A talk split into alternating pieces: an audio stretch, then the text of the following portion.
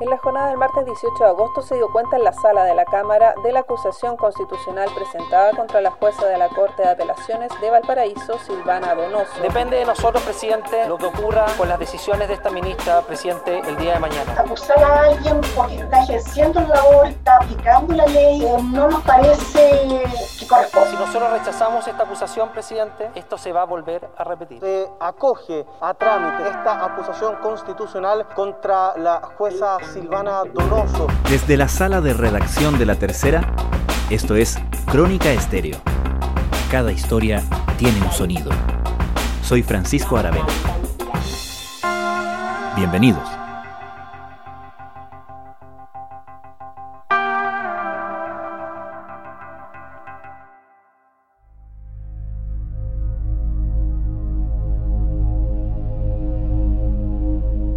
La próxima semana, el Senado deberá definir la suerte de la jueza Silvana Donoso, magistrada de la Corte de Apelaciones de Valparaíso, acusada constitucionalmente. Donoso fue la presidenta de la comisión que en 2016 le dio la libertad condicional a Hugo Bustamante, el presunto asesino de la adolescente Ámbar Cornejo. Ahora está en el centro de un caso que para sus acusadores se trata de hacerla rendir cuenta por el beneficio otorgado a Bustamante, que había sido condenado por un homicidio doble, y para otros se trata de un caso de populismo de un grupo de parlamentarios que amenaza la independencia del Poder Judicial. ¿Quién es Silvana Donoso y qué está en juego en esta acusación constitucional?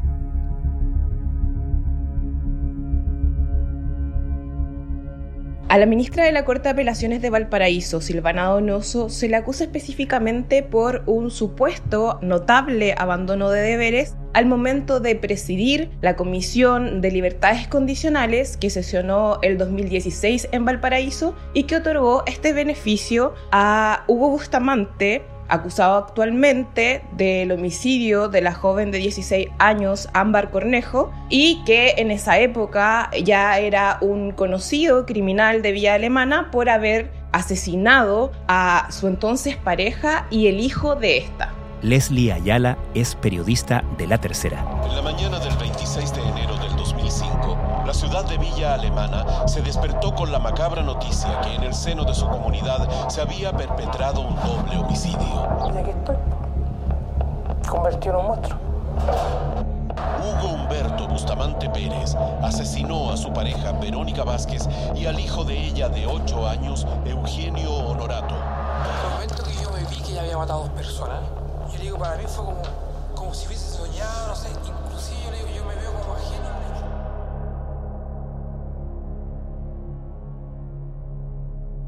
¿Cómo funcionan estas comisiones de libertades condicionales? ¿Cuánta gente o quiénes las componen? Lo primero que tenemos que entender es que la libertad condicional es una particular forma de cumplir la condena a personas que han sido condenadas eh, a privación de libertad. Es un beneficio como tal, pero es una forma de seguir cumpliendo en libertad aquella condena que impuso un tribunal. La decisión de otorgar libertad condicional a un preso no es una decisión antojadiza, sino que el solicitante debe cumplir con ciertos requisitos fijados por la ley para acceder a este beneficio. En esta comisión de libertad condicional participa un ministro de la Corte de Apelaciones respectiva, en este caso por ser delitos que se cometieron en la localidad de Villa Alemana, era la ministra de la Corte de Apelaciones de Valparaíso, Silvana Donoso, quien la presidía, pero además la integran otros cuatro jueces que tienen que ver con jueces de garantía, que participan de procesos penales, y también jueces de tribunal oral, es decir, quienes finalmente sentencian a los imputados que deben enfrentar eh, algún tipo de cargo, ya sea por homicidio, por robo o cualquier otro tipo de delito que es juzgado en sede penal. ¿Qué tan frecuente o infrecuente es que un condenado por un crimen como este, a 27 años de, mm, de presidio por un homicidio doble, obtenga la libertad condicional tras 11 años de condena? Mira, lo que pasa es que la ley, en particular la ley que regía en el 2016, le permitía a esta comisión entregar este beneficio de libertad condicional a aquellos imputados que, habiendo sido condenados, como en el caso de Hugo Bustamante, a más de 20 años de cárcel, pudieran optar a este beneficio luego de cumplidos solamente una década tras las rejas. Abordó las exigencias legales del procedimiento y cómo se les proporciona la exposición por parte del relator, que es el funcionario que recibe los antecedentes de una causa y entrega los detalles de cada caso, los que son debatidos entre los miembros de la comisión que votan después de analizar la carpeta que contiene, por ejemplo, la condena, el comportamiento, la conducta, los talleres y el informe del jefe del establecimiento penitenciario. En el caso particular, Hugo Bustamante, cuando fue condenado por su primer doble homicidio, él fue condenado a dos penas por homicidio simple, que en total sumaban 27 años, pero por ser delitos de homicidio simple y tener una condena de más de 20 años, la ley permitía que Gendarmería lo postulara a este beneficio como finalmente ocurrió en el año 2016 para acceder a esta libertad condicional, según el decreto de ley vigente ese año, era, por un lado, cumplir más de la mitad de la condena y, en segundo lugar, estar bien calificado o positivamente calificado por la autoridad penitenciaria en cuanto a estar en los listados de buena o muy buena conducta durante los últimos meses antes de la postulación a este beneficio ante esta comisión ad hoc a la libertad condicional. Poniéndonos por un momento en el lugar de quienes acusan a la jueza de que efectivamente hay algo errado o negligente en su decisión, ¿qué tan responsable o qué tan dueña de esa decisión de la libertad condicional de Hugo Bustamante era la jueza Donoso en esta comisión? ¿Qué tan relevante era su decisión respecto de los otros integrantes de la Comisión de Libertad Condicional? En el caso de los acusadores de la jueza Donoso y en particular de quien ha sido el principal promotor de esta acusación constitucional, que es el diputado RN Andrés Longton, es que ella, presidiendo esta comisión, debería haber tenido una especie de, de liderazgo para persuadir al resto de los jueces que tienen un grado menor que ella, ya que son jueces de garantía y jueces orales, para no entregar, por ejemplo, este beneficio en el caso de Bustamante pese a cumplir los requisitos se portan bien y tienen buena conducta para efectos de cumplir con el artículo 2, con los dos primeros, con el tiempo mínimo y la buena conducta. Así de fácil. Es para la ministra Bonoso que alguien recupere la libertad, presidente. Se le acusa a ella y no al resto de, de los integrantes de esta comisión, pese a que cada uno de estos jueces su voto tenía la misma validez que el de la jueza, o sea, el de la jueza no en su calidad de ministra no tenía un voto mayormente decidor, sino que era al igual que el resto de los magistrados que componían esta comisión. Sin embargo, el acusador en este caso, los diputados que promovieron esta acusación constitucional en su contra, señalan que ella sí tenía una responsabilidad mayor por su cargo al interior del Poder Judicial y por esta supuesta ascendencia que debería haber tenido para resolver todas las solicitudes que se dieron ese año. Ese año en particular, Francisco, debemos recordar, se entregaron una gran cantidad de libertades condicionales en Valparaíso. 20 horas en punto del viernes 29 de abril y una a uno comenzaban a salir los 400 reos de la cárcel de alta seguridad de Valparaíso que quedaron en libertad condicional.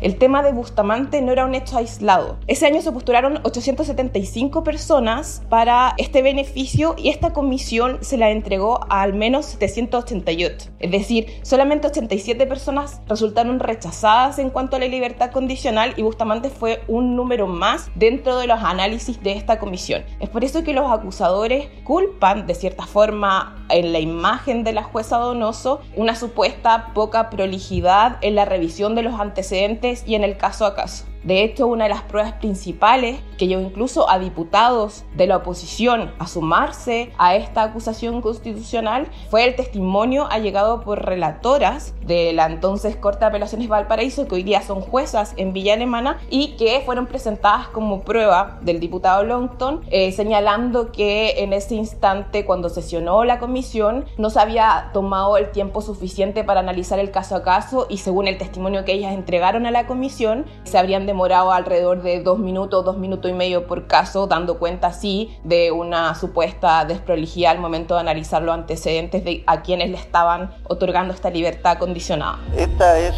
una función que se le entregó a los jueces para dar una solución de alguna manera al exceso de la sobrepoblación penal dicha por el órgano legislativo. Y por lo tanto los jueces se han basado únicamente en criterios de objetividad tal cual la ley lo disponía. Antes de entrar, Leslie, en la defensa de la jueza Silvana Donoso, quería preguntarte qué percepción crees tú por tu experiencia y las conversaciones y el reporteo que tú haces entre jueces, abogados, en general en tribunales, ¿qué percepción existe sobre esta acusación? Mira, en el Poder Judicial, en particular en los superiores del Poder Judicial, es decir, los integrantes de la Corte Suprema, hay un rechazo transversal a lo que está experimentando en este minuto la jueza Silvana Donoso, ya que para los ministros de la Corte Suprema esta situación, sobre todo el que haya pasado el trámite de admisibilidad de la Cámara de Diputados, atenta, a juicio de ellos, en contra de la independencia del Poder Judicial. Salió una comunicación de parte de la vocera pocas horas después de que eh, la Cámara de Diputados había avisado esta acusación constitucional. Eh, la ministra Gloria Nachevich fue enfática en señalar que esperaban que el Senado rechazara la remoción de la magistrada Donoso porque se atentaba gravemente a lo que ellos siempre han defendido, que es esta independencia del Poder Judicial de remitirse a decidir situaciones judiciales de diversa índole solamente mirando la ley y no así mirando si esta decisión judicial le gusta o no a los políticos. Y si bien la Corte Suprema respeta las atribuciones que tienen los parlamentarios, en este caso los diputados, estima que en el caso concreto, como no se configura la causal establecida en la Carta Fundamental, esto es el notable abandono de deberes, concluye que constituye un grave atentado en contra de la independencia judicial, que es un pilar fundamental de la judicatura. Eso es en definitiva lo que ellos sienten que está en riesgo en este minuto, ya que defienden que la magistrada Donoso y los otros cuatro integrantes de la comisión se remitieron a lo que la ley en ese minuto exigía para otorgar este beneficio y que haber ido más allá, como por ejemplo no haber visto las situaciones objetivas que el imputado Bustamante cumplía en ese minuto habría sido actuar en contra de la ley y eso es lo que los magistrados de Chile dicen que no puede hacer un juez. Es decir, un juez no puede fallar pensando si va a ser acusado constitucionalmente o no, si es que a un parlamentario, por ejemplo, no le gusta lo que resolvió. Eso es como la gran disputa que existe en este minuto. Y yo te diría, a propósito de las fuentes que yo conozco y con las que he comentado, acá hay un rechazo transversal a esta acusación constitucional en particular, porque aseguran que no existe el mérito, que es este notable abandono de deberes por parte de un integrante del Poder Judicial en este caso. Y me imagino que esa ha sido la defensa de la jueza, ¿no? ¿Cómo ha planteado ella su estrategia de defensa frente a esta acusación constitucional? Su defensa está a cargo del abogado penalista Jaime Winter, quien en exposiciones ante la comisión de la Cámara de Diputados y la propia Cámara de Diputados ha señalado justamente eso. La verdad es que estamos convencidos de que nuestros argumentos jurídicos son los correctos y de la solidez de ellos. Lamentamos profundamente la decisión de la Cámara de Diputados hoy día, que creemos que no se debió a criterios jurídicos, sino a otra especie y que pone en grave riesgo la independencia del Poder Judicial y esperamos que este sea un error que pueda ser enmendado posteriormente en el Senado. Y es que en el momento en que Bustamante es presentado por Gendarmería como posible candidato a este beneficio, se cumplía con todos los requisitos que la ley en ese minuto le señalaba a los jueces que debían ser considerados al momento de entregar eh, la libertad condicional para un condenado. Por una parte, Bustamante cumplía con este requisito que anteriormente te decía, que era que los condenados a mayor pena de 20 años que hubieran superado los 10 años podían ya optar a esta prerrogativa, pero también eh, existía un certificado por parte del alcaide o jefe penitenciario que también era requisito tenerlo para optar a esta libertad condicional y en el que esta autoridad de gendarmería debía calificar como con muy buena conducta a este imputado y en este caso Bustamante cumplía con esos requisitos porque había hecho talleres al interior de gendarmería, de rehabilitación o de reinserción social. Creo que es un error creer que el problema es de una jueza en particular. El problema que tenemos es de un sistema judicial y de un aparato estatal en general. Esto es una cuestión política. Los jueces no inventamos las penas ni inventamos las reglas. Entonces ellos dicen que la jueza en este caso está siendo acusada casi como una especie de chivo expiatorio por parte de este grupo de, de, diputados, pero también han enfatizado mucho el tema de género de que ella está siendo finalmente el objetivo de una acusación, siendo la única mujer que integró esta comisión, teniendo también la posibilidad quizás los diputados de haberse querellado o buscar algún otro tipo de sanción contra los otros cuatro hombres que integraron esta instancia y sin embargo solamente se le culpa en este caso a la mujer que lideraba la comisión y han puesto esta perspectiva como de género en el caso de esta sanción que se busca de esta integrante del Poder Judicial.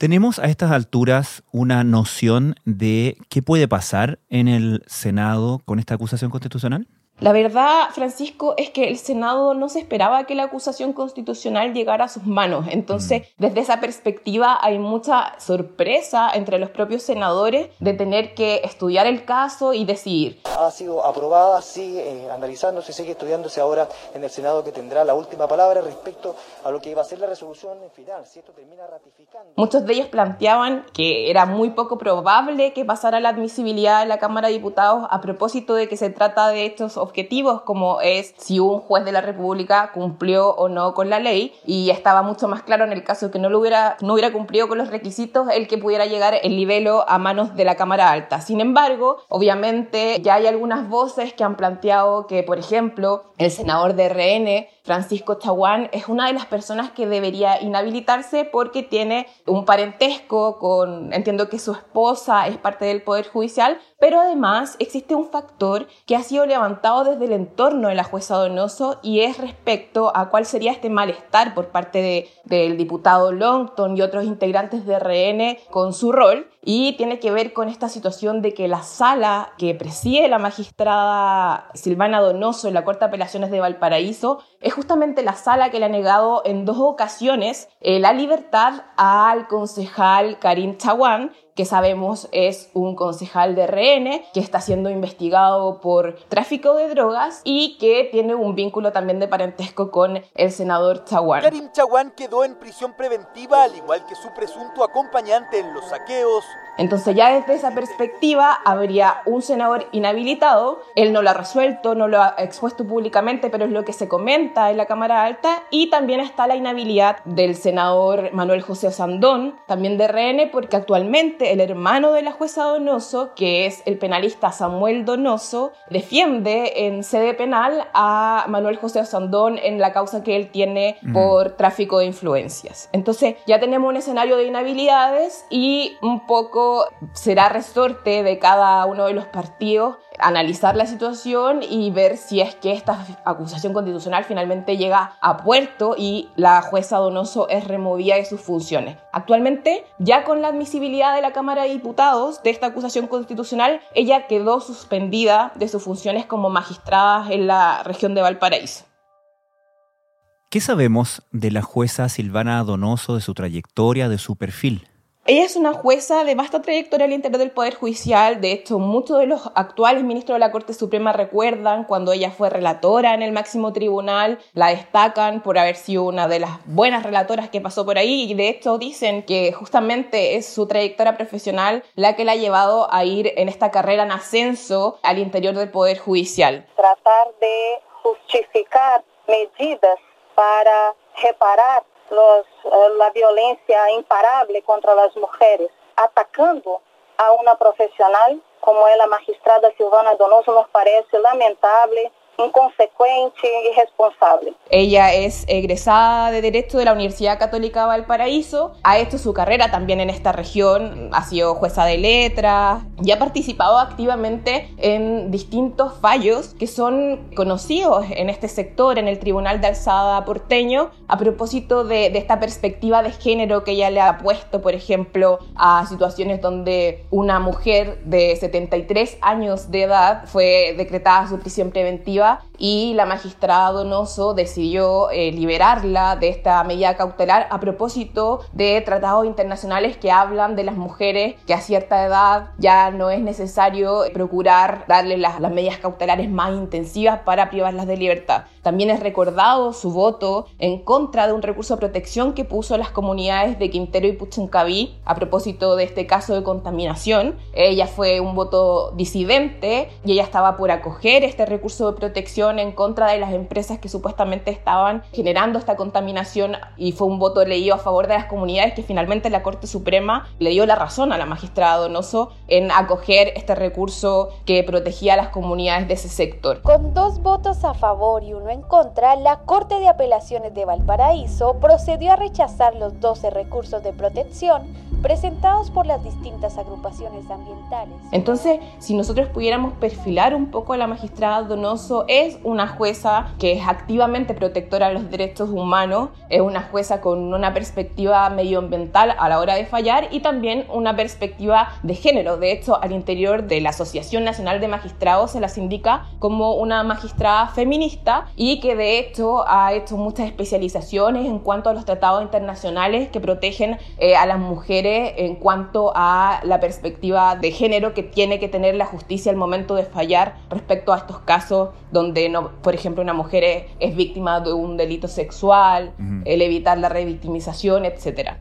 Es una jueza que si uno pudiera hacer el típico eh, juego de si es progresista o conservadora, bueno, la jueza Silvana Donoso es una jueza que se identifica más con el lado progresista. Y quizás eso es lo que más sorpresa causó de que bancadas como por ejemplo el Partido Comunista o incluso algunos ex integrantes del Frente Amplio como la diputada Giles votaran a favor de esta acusación constitucional entendiendo que es un juez que para ese mundo más progresista, es una jueza que evidentemente está más aliada a la perspectiva de generar una justicia con mayores libertades que la que podría ser un, un juez ya tildado más de conservador. Y en ese sentido, hay quienes lean esta acusación como justamente una amenaza o una señal hacia los jueces identificados o identificables más con esa tendencia? La verdad es que la lectura que da el Poder Judicial no es tanto de si esta jueza es como más progresista y por eso la quisieron llevar a esta situación, los parlamentarios de REN en particular, el diputado Longton. Esto no tiene colores políticos, no se trata de izquierdas ni de derechas, se trata de justicia. Sino más bien hay una lectura distinta y es cómo el populismo penal ha permeado una herramienta que los judiciales dicen que es una herramienta que se debe utilizar en casos extremos y no para dar una especie de lección al resto de los jueces de cómo deben hacer su trabajo. Es decir, ellos dicen, acá el populismo penal que se instala es transversal porque no solamente un partido político el que quiere remover a un juez a propósito de sus fallos, sino más bien son varios diputados de distintos sectores que salían de alguna forma porque no les gustó el resultado de esta determinación de la Comisión de Libertad Condicional y quieren hacer de uno de sus miembros una especie de sancionado para que nunca más se vuelva a dar, por ejemplo, una libertad condicional a una persona que ha cometido delitos tan graves como es un doble homicidio. ¿Cuál es el peligro de eso? Dicen al interior del Poder Judicial. Bueno, el peligro es que de ahora en adelante, si es que prosperara esta acusación, si efectivamente se remueve un juez de la República por cómo falló apegado a la ley, es que el resto de los jueces, cada vez que vaya a tomar una decisión, no mire la ley, sino más bien mire hacia el Congreso y si esto les va a gustar la decisión judicial a ellos o no. Sí, de alguna manera fue una sorpresa, pero sobre todo es una preocupación para nosotros por precisamente lo que hemos señalado, este tipo de acusaciones, una acusación esencialmente de carácter político, eh, que se aplique a funcionarios cuya forma de funcionamiento no es política, eh, es una anomalía. Y es una anomalía que no solamente la decimos nosotros, sino que las, las instituciones internacionales como la Comisión Internacional de Derechos Humanos. Ese es el real peligro que ellos ven en el caso de la jueza Silvana Donoso pero hay cierta esperanza, y ya lo dijo un poco en su vocería la ministra Chevesic, de que va a ser el Senado quien va a corregir lo que ocurrió eh, la semana pasada de forma sorpresiva e inesperada en la Cámara de Diputados. Precisamente esta fórmula lo que hace es interferir en la independencia judicial, independencia judicial cuyo concepto es bastante más amplio que simplemente eh, revisar las resoluciones. Tiene que ver con muchos ámbitos del trabajo de los jueces y de las formas de presión que se ejercen precisamente para evitar eh, que esas decisiones se tomen pensando en, en, los resultados personales que puedan significar. Leslie Ayala, muchas gracias. De nada, Francisco.